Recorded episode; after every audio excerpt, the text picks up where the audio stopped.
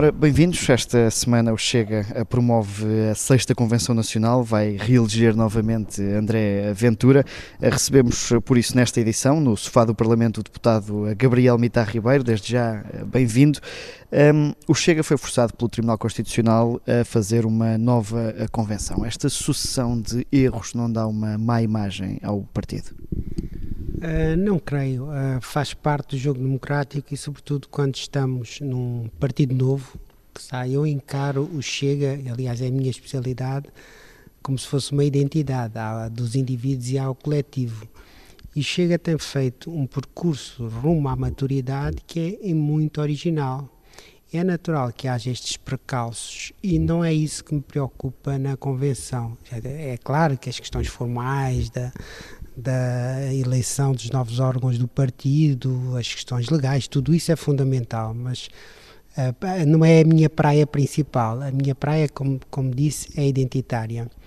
E o Chega tem aqui um momento em que pode provar aquilo em que se transformou nestes dois, três anos. O, a convenção é mesmo para isso, quer dizer, a forma de estar, de, uh, de, falar, de propor ideias, de apresentar programas por aí fora. É, eu olho para esta convenção como absolutamente fundamental na relação entre o Chega e os portugueses e no sentido de ser a prova de maturidade do Chega, para, para dar uma explicação um bocadinho mais uh, completa a nossa identidade é uma identidade muito complicada, porque foi imposta pelos outros de fora para dentro. Isto é, foram os outros que decidiram que nós éramos racistas, nazistas, antidemocráticos, etc. E nós temos tido poucas oportunidades de nos definir por nós mesmos. E o, o, a convenção é esse palco. Agora veja, quando são os outros que decidem de fora para dentro aquilo que nós somos, isso chama-se violência simbólica. Isto é, é quase terrorismo identitário, até num limite violação mental. Uh, e, e, já agora puxo aqui para abraçar a minha sardinha, a Ana Arendt, uh, a definir o pensamento totalitário, ela tinha um conceito que era o inimigo objetivo, que é aquele grupo ou segmento que está condenado ao extermínio, independentemente da conduta dos seus membros. E ela dizia que o inimigo objetivo do pensamento totalitário não é o pobre, esse apanha por tabela são sempre segmentos que têm algum poder, alguma capacidade para ameaçar o poder instalado. Por isso é que no caso dos nazis eram judeus, tinham uma forte presença até económica, financeira para ele, e no caso dos soviéticos eram os burgueses e os camponeses ricos, os kulaks. E portanto, os, porquê é que eu estou a dizer isto? Porque neste momento, num certo sentido, eu sinto sintomas de pensamento totalitário quando se faz tiro ao alvo chega. Isso quer dizer que o Chega é uma ameaça a sério ao poder instalado. Então eles fazem este jogo que é, que é uma tentação totalitária. Agora, nós, eh, e como sabe, eu sou um grande defensor da alta responsabilidade, nós não podemos ser queixinhas. Nós temos que responder dando provas sucessivas de maturidade. E, e, eu estou dentro do partido desde 2020 e neste tempo sinto que, uh, para já, o Chega é um partido que cresceu por todo o país. O Chega é um partido socialmente transversal. E eu, quando digo um partido, até para mim não é bem um partido, é mais do que isso, é um movimento social. Por isso é que faz confusão as pessoas, ah, vêm para o Chega pessoas do PCP, do, de todo do PS, do PSD, até da IEL. Claro, porque isto não é bem o partido a que as pessoas estão habituadas, que é com uma camisa ideológica feita e depois aquilo segue. Não, é um partido flexível que dá resposta a esse movimento social.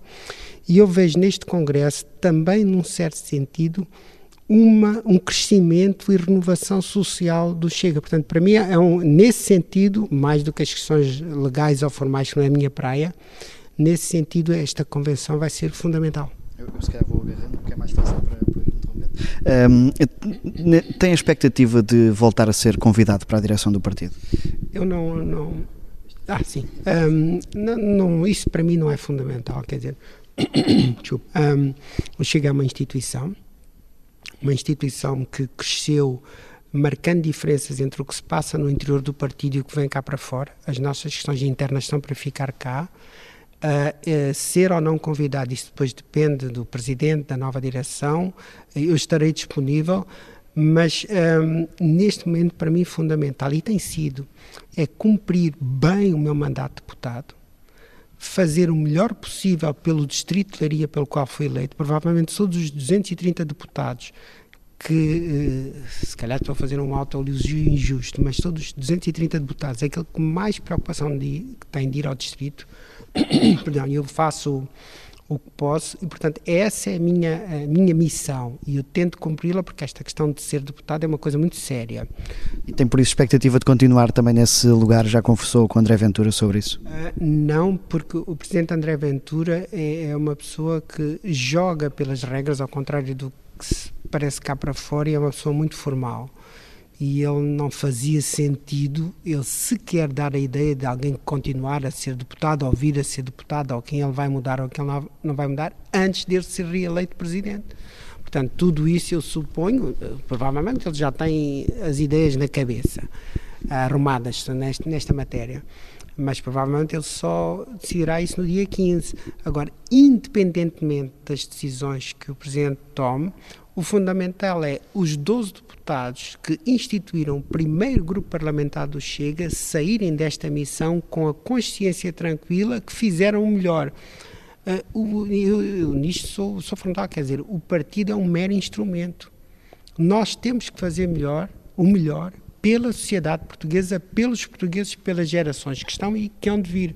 Portanto, cada um de nós, enquanto deputado, como sabe, fomos um, autonomizados em áreas, cada um de nós sair daqui com a consciência de que fez o melhor para por Portugal. Só para arrumar este assunto, acha que aquele episódio com André Ventura não terá peso na continuidade ou não? Não será por aí? Não, esse episódio, o episódio, sabemos o que é, toda a gente sabe que eu tive aqui uma, enfim, uma pequena divergência ou, ou, ou visões diferentes com o Presidente André Ventura, foi absolutamente ultrapassado. Eu quando digo que, que o Chega é um partido com maturidade, é, é, porque tem essa experiência na alma, na vida, dentro do partido.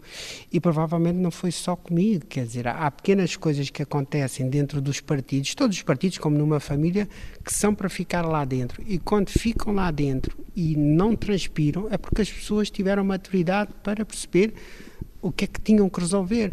Quer dizer, e, e isso é, é na, na, na perspectiva que eu tenho, é um, foi um episódio que jogou a meu favor, da minha tranquilidade de estar e, ser como do, deputado, mas creio que do, do, próprio partido, quer dizer, e quando nós vemos, uh, não é para falar mal necessariamente da concorrência, mas o, o, a iniciativa liberal, comparativamente a nós, tem essas questões que não me parecem bem resolvidas. E, e aqui estão. Uh, o Chega parte para estas eleições uh, isolado, o PSD diz que não faz acordos. Uh, isto não pode prejudicar o partido e afastar algum eleitorado? Não. Depende como nós vamos orientar a campanha, depende do, do programa que estamos a fazer com muito cuidado, mas também depende de outros fatores. Quer dizer, já agora, não é bem segredo, mas é a primeira vez que digo, uh, eu vou tentar nas próximas semanas publicar um livro. Um livro que retrata a minha missão como deputado. Isto é, eu vim como deputado, mas como tinha algumas ideias arrumadas por formação académica, alguma maturidade nesta área, eu, e depois eu gosto muito de Jordan Peterson, ele tem as 12 regras para a vida. E eu fiz as minhas 12 regras como deputado que são, são, não são bem pessoais, têm a ver com o partido, mas, no certo sentido, sou eu responsável por elas. E fui fazendo intervenções no plenário, intervenções na Comissão de Educação, onde estou, escrevendo na minha página de deputado, orientado por essas 12 regras. E agora, não, não contava ter o, o, o aprontar o livro tão depressa, mas estou num corre-corre a ver se. Que é, para, que é para mostrar isto. Uma coisa foi o meu trabalho, e, num certo sentido, o trabalho do nosso grupo parlamentar aqui no Parlamento e nas comissões, outra coisa é como esse trabalho chegou à opinião pública pelo filtro da comunicação social. E o livro vem mostrar que há uh, barreiras muito claras entre a direita e a esquerda. Isto é, o nosso campo político, nós dizemos que somos direita porque sabemos, mas o nosso campo político para onde é o PS, do PS para lá. E eu pessoalmente não distingo a extrema-esquerda da esquerda moderada. Para mim, em, termos de princípios, é, é, a mesma coisa. Onde está essa confusão é mais na IEL e no PSD. Quer dizer, eu acho que eles ainda não perceberam onde é que colocar as linhas vermelhas. Então, se nós avançarmos com este tipo de iniciativas como esta do livro que eu estou a, a tentar publicar, e veja, o livro tem data, eu só publico coisas depois de eu ter sido eleito deputado, portanto, depois de 30 de janeiro de 2022, e tudo o que eu vou publicar lá tem data precisa em que foi publicado. Portanto, um trabalho construído. Agora, isto cria uma margem que é assim uma espécie de chapéu de aba larga para toda a direita, para nós e eles percebermos onde é que estão as nossas linhas vermelhas. Mas quando André Ventura admite um, apresentar uma moção de rejeição a um governo de direita que não tenha o Chega, não se está a colocar ao lado da esquerda? Não se está a colocar ao lado da esquerda, está, está-se a colocar ao lado da única direita. Porque se nós estamos a arrumar o campo político claramente em direita e esquerda, o PSD tem que perceber, a IEL tem que perceber que há pontos fundamentais de convergência que nós temos, morais, sociais e económicos por aí fora. E se eles querem uh, colocar de lado a opção chega, é porque eles não estão do lado da direita, não, é, não, eh, não somos nós que estamos errados. E depois há uma outra parte. Isto é uma. Não pode ficar o Chega com essa responsabilidade de, da esquerda continuar no poder. Não, não, não. Eh, se, se isso acontecer, a responsabilidade é do PSD e da IEL. Se alguém nunca fechou as portas ao PSD, foi o Chega. E não está disposto a fechar. Agora, o Chega não vai fazer o trabalho de menino de couro. Que é, uh, o PSD faz os acordos que entender, se quiser se entender com o PS, que se entenda. Mas aí eles vão perceber uh, uh, que o pensamento deles, a orientação política deles é uma salada russa que nem eles se entendem. Se fosse eu explicava claramente porque e já expliquei isso mais que uma vez, porque que nós somos direita, porque que nós temos orgulho em ser direita. E porquê que conversas como a xenofobia, o racismo, a antidemocracia, etc., tudo isso é um absurdo. Agora, que o PSD caia nessa conversa, isso é problema deles. Por exemplo, eu, eu há coisas que me ofendem mesmo, eu, eu tento me conter, mas há dias que pronto, a pessoa não resiste.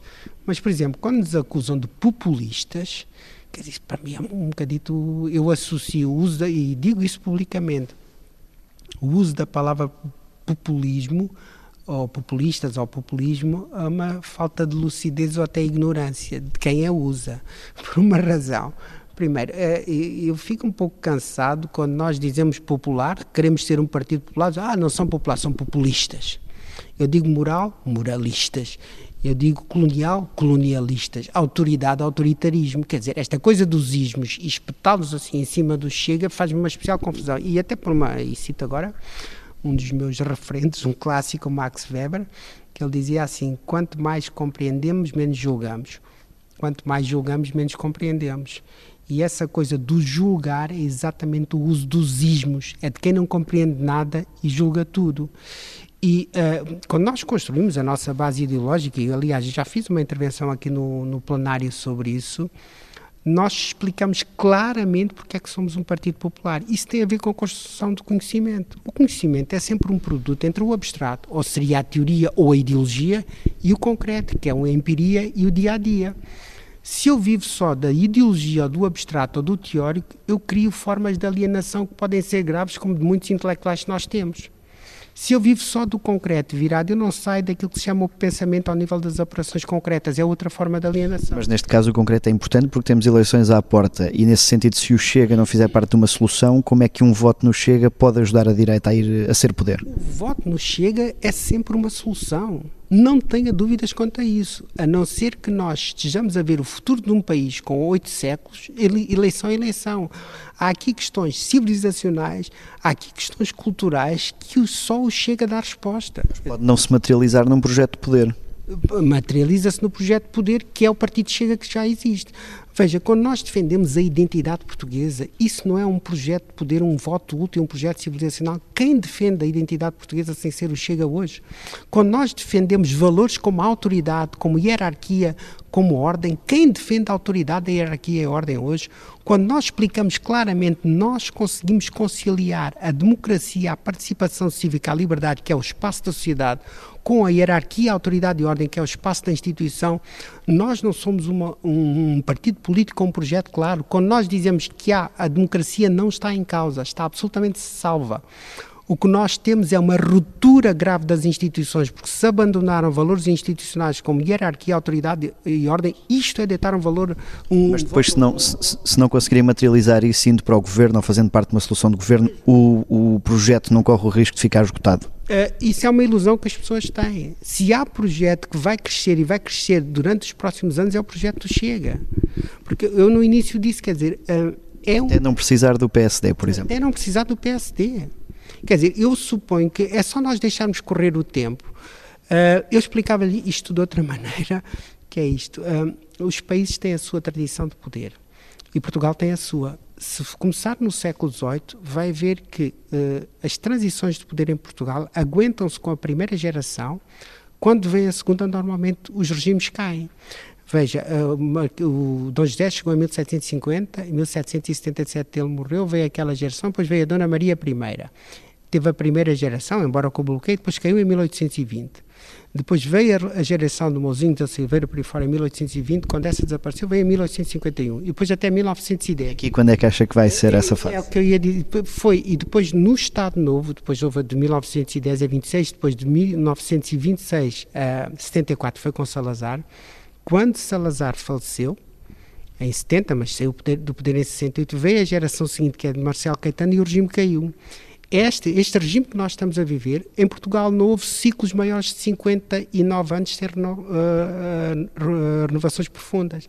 Veja, este regime que nós temos foi fundado por figuras carismáticas como Mário Soares, Álvaro Cunhal, Sá Carneiro, Freitas do Amaral. Toda essa geração desapareceu e veio a segunda vaga, que já é a vaga do, do, do Primeiro-Ministro António Costa por aí fora. Portanto, este, estas figuras de poder e os partidos que criaram estão em erosão. É a pessoa perceber a história de Portugal. Eu até podia recuar a 1383, 85. Portanto, há aqui um momento de mudança que o Chega apanhou o declínio da geração anterior e a nova geração que está a nascer. Quando olha para a votação em Lisboa e vê que o Chega já é o partido mais votado entre, posso me enganar na, na faixa etária, mas entre, salvar entre os, os 18 e os 37 anos, não, não tenho isso, mas quando vê que há um apoio crescente das novas, das novas gerações no Chega, é porque o regime está a mudar a fundo. E eu não tenho dúvidas que o Chega é a resposta a médio e longo prazo em Portugal, independentemente do resultado que tenha agora. Deixe-me só, porque já estamos a esgotar o nosso tempo, mas eh, tendo a pasta da educação, fazer-lhe esta pergunta que vai marcar a campanha, que é a recuperação do tempo de serviço dos professores. Para o Chega, isto vai ser uma prioridade e em quanto tempo? Eh, é uma prioridade, mas primeiro nós temos que resolver o desastre financeiro que é o Ministério da Educação. Quer dizer, o Ministério da Educação é uma espécie de TAP que anda aqui há todos os anos e isto tem que se resolver. E como é que isso se resolve? Nós já explicámos, quer dizer, os currículos escolares cresceram muito. Quando eu, por exemplo, fiz o 12 ano, eu tinha três disciplinas, quatro horas cada uma. Neste momento, se for ver o currículo 12 ano, os alunos podem ter seis a sete disciplinas, algumas com seis horas. Isto disparou. Ora, os currículos cresceram muito, quer dizer que a despesa aumentou muito. E aumentou a despesa, mas do outro lado a qualidade do ensino decaiu e porque os currículos cresceram muito, teve que sacrificar os direitos laborais dos professores. Portanto, o que nós vamos propor é uh, associar a recuperação do tempo de serviço, estamos a prever para 4 anos, o tempo de serviço congelado, associar isso à reforma curricular. E vamos ter margem, quase de certeza, para reduzir esses 4 anos. É que depois há outros aspectos que nós associamos, por exemplo, um outro vício do sistema é aquilo que se chama o deep state, o estado profundo, o estado parasitário, que são os órgãos intermédios dos ministérios que só servem para uh, colocar pessoal político, consumir verbas, criar burocracia, fazer sofrer quem está no terreno. O Ministério da Educação está cheio disso. Portanto, veja, se nós eliminarmos, como fez Milley, mas a, a, ao nível do Ministério, se eliminar uma série de órgãos parasitários, alguns eu tenho na mente, mas não vou referir agora, depois vamos. Uh, se eliminar esses órgãos parasitários, se reduzir os currículos, vai ver como há dinheiro de sobra para nunca ter feito sofrer os professores, para as obras nas escolas, veja, é um drama os alunos de educação especial, os alunos portadores de deficiência não terem apoios dignos, os alunos da música.